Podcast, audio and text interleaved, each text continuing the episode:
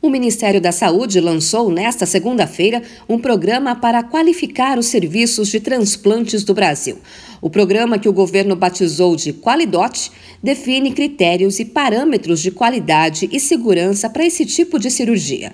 A medida visa reclassificar todos os centros transplantadores do país para aperfeiçoar os mecanismos de controle relativos aos resultados dos transplantes. O Ministério da Saúde passa a monitorar as ações de doação de órgãos e medula óssea e define uma nova tabela de custeio para os hospitais e centros. Podem aderir ao programa hospitais com atividades transplantadoras de no mínimo dois anos.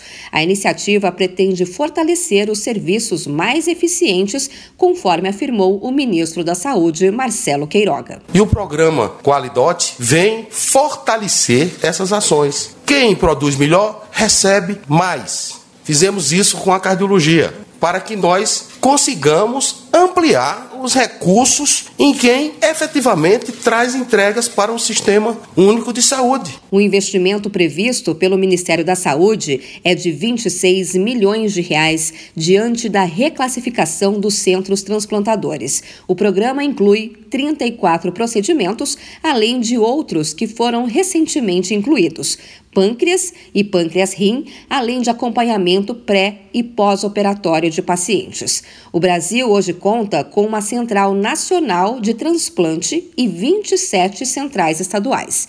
Em todo o país, 648 hospitais estão habilitados para esse tipo de cirurgia.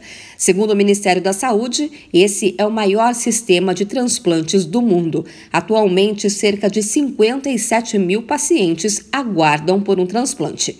De São Paulo, Luciane Yuri.